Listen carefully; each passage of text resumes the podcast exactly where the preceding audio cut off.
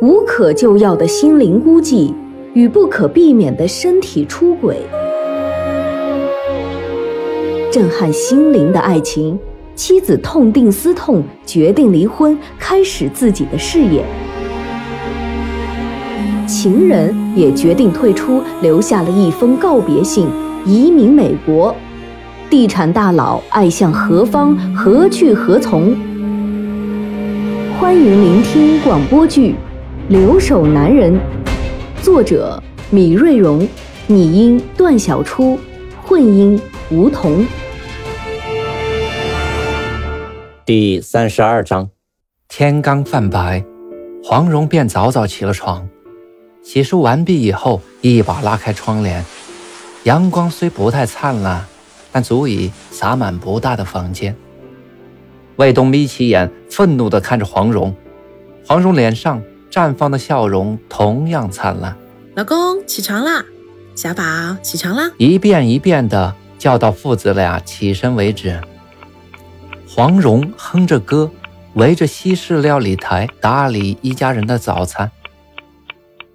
冰牛奶加麦片，煎蛋，烤面包，起司，外带一小碟很成都的泡萝卜皮和一小碟老干妈豆豉。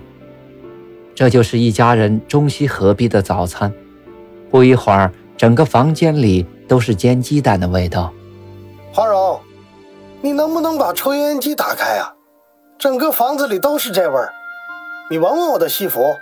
上班人家艾米都问我：“你们家又吃煎鸡蛋了吧？”还有一天，艾米问我：“今天中午你的便当是你们四川的回锅肉？”我当时还纳了闷了，我的盒饭是密封的，他怎么知道我中午的便当有回锅肉？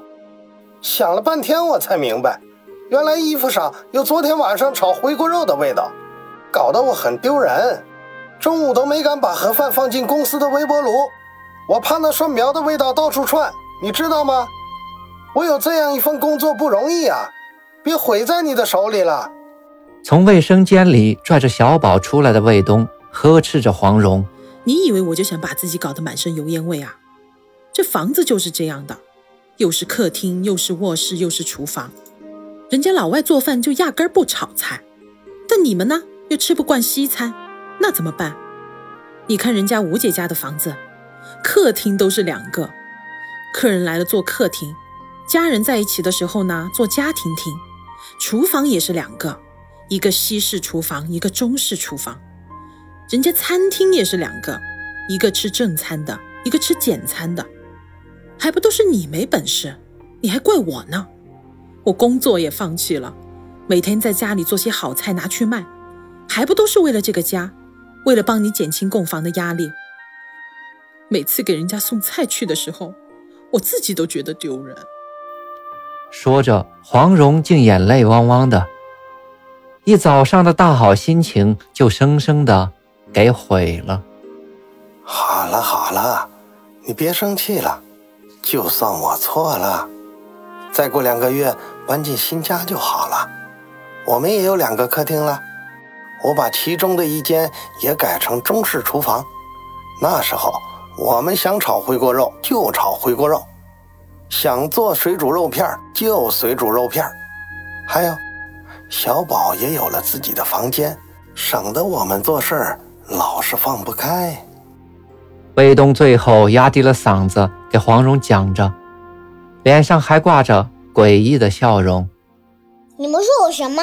我才不想跟你们说一间房子呢！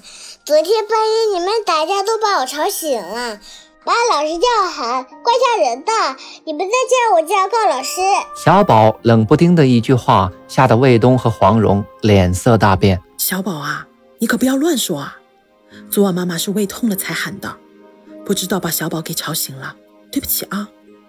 你不要给老师说，再说老师就要把小宝给带走了，你就见不到爸爸妈妈了，知道吗？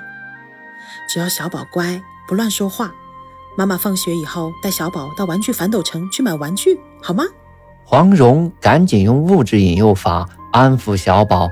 那你说话要算数哦！我要买一个蜘蛛侠。小宝一脸得意的提着要求。好，说好了，一个蜘蛛侠，放学就去买。趁着小宝吃完饭上洗手间的空档，黄蓉把今天凌晨妈妈告诉她的惊天消息告诉卫东。卫东听的是满脸诧异：“哎，慢点，慢点。你妈说李海陪着小飞去买墓地？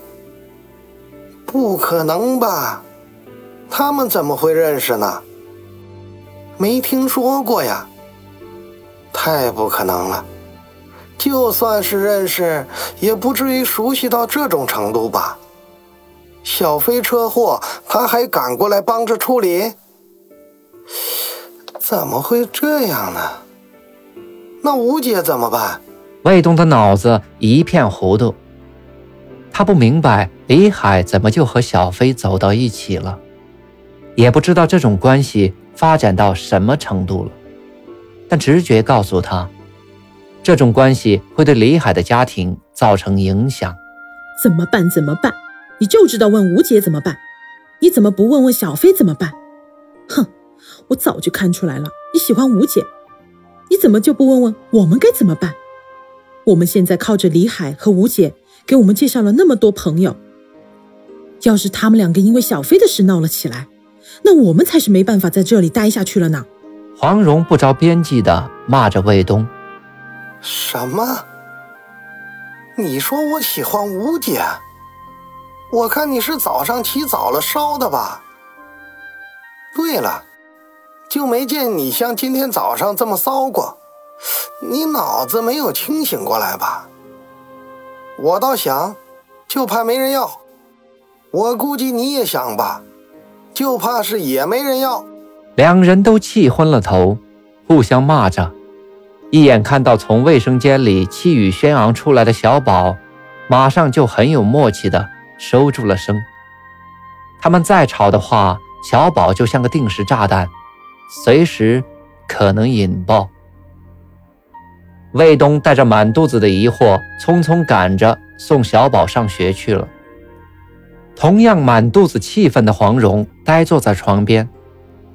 过了一小会儿，不甘心在家里冥思苦想的她，拨通了吴婷的电话：“吴姐，起来了吧？在干啥呢？”“哦，黄蓉啊，我刚送了英子上学回来。”没事，在家一边听音乐，一边在跑步机上快走。有事吗？听得出来，心情蛮好的吴婷有点喘气儿。没什么事儿，我就是问你上午去不去买菜，又好几天没看见你了，怪想你的。我都不好意思说约你喝午茶，因为每次我要买单你都不干。吴姐，你也该给我一次机会嘛。说白了，黄蓉就是想见吴婷一面，在这里见面。就是喝午茶。嗨，咱们还客气啥？这不还早吗？我们十一点半在 Richmond Center 的 Food Court 见面吧。聊会儿天儿，我们再去买菜，省得肉放在车里啊，时间太长了，好吧？啊，你今天还有做好的甜烧白没有啊？英子昨天就说想吃，还有赵飞和小雅他们也都想要。有，你就带几碗甜烧白和粉蒸肉过来。粉蒸肉啊，还是用红薯做底的好吃。没有就算了。吴婷还给黄蓉带来几单生意。有有有，我一会儿过来的时候就给你们带过来。好，吴姐，那我们待会儿见。这是黄蓉高兴的满脸灿烂，因为她知道今天又有几十元钱进账了。看看手表，才八点多。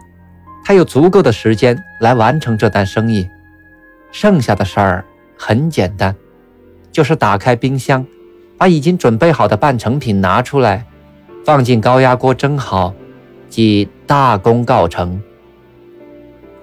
刚起身想走到冰箱前去，突然觉得身子有点乏，看来是今天早上运动过量了。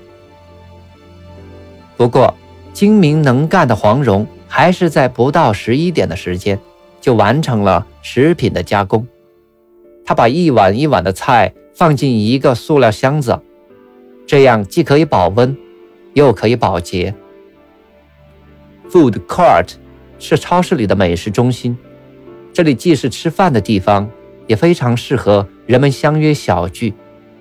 当黄蓉急匆匆地走进那里时，远远的就能看到吴婷的身影。一束金色的阳光从玻璃屋顶洒下，照在正在看报纸的吴婷身上。恬静的脸庞没有刻意装扮，但远远看去，就是与众不同。啊，吴姐，对不起啊，你还先到了。没事儿，在家不是也没有事儿吗？所以先过来转转。不看不知道啊，原来又到换季打折的时候了。现在真是换着法儿的打折啊！来，你看看这几件衣服，我给小宝买的，都打五折。吴婷从身后拎出一个印有 Gap 字样的纸袋。吴姐，你也真是的，小孩子还给他买什么牌子货嘛？谢谢了，谢谢了。这不是打折吗？很便宜的，不用客气。来，咱们买点东西吃。呃，我们就尝尝那个 New York Fries 怎么样？我听英子讲啊，他们这些小孩子都很喜欢吃这种炸薯条的，上面啊放上一大勺打碎的起司。再浇上一种特制的酱汁儿，很好吃的。我们俩就 share 一份吧。一份大号的 New York Fries，两杯可乐。两个女人聊着各自关心的话题。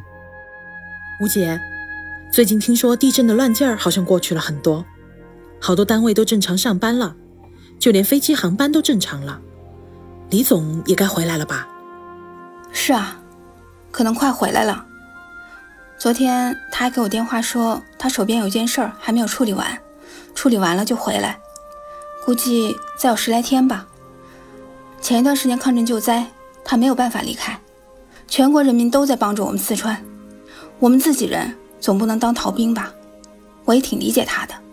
此时吴婷心里也挂着小飞那件事儿，虽然她相信自己的丈夫，但总还是心存疑虑的。吴姐。你怎么没有回去看看呢？我要不是因为有小宝，我都要回去的。你是知道的，我小姨和姨父不是在地震中失踪了吗？前几天我表妹去做了 DNA 测试，已经找到遗体了。明天就要回去领遗物。我本想回去祭奠一下，但卫东不想让我回去。他的意思是余震不断，搞不好什么时候再来一个七八级的地震，那不就天各一方了？黄蓉兜了老大一个圈子，终于把表妹小飞引出来了。她也想看看吴婷的反应。哦，你说起这个，我还忘了告诉你，不是前几日教会有一位朋友介绍的两个老外到成都捐赠救灾物资了吗？我让李海帮着接待。你知道他请的翻译是谁吗？就是你的表妹小飞，还是李海告诉我的。你说这世界小不小啊？吴婷也抛出这个话题。看看黄蓉对这件事儿知道多少哦？原来小飞告诉我说他在给外国志愿者当翻译是这件事儿啊，这也太巧了吧！不过这也怪我，因为小姨的事儿啊，我怕表妹太伤心了，所以只跟她通过一次电话，也没说别的，就讲了讲小姨和姨父的事儿。嗨，这世界的确太小了。黄蓉从吴婷平静的语气中判断，她应该是知道的不多。但他也不能太主动，省得话多必失。哎，黄蓉啊，你表妹多大了？有孩子了吧？吴婷绕开了“结婚”两个字，直接问生孩子没有。其实就这一句话，黄蓉已经听出了味道，那就是吴婷心里不踏实，这是在试探火力。感谢聆听、关注、分享。本章播出完毕，敬请期待下一章节。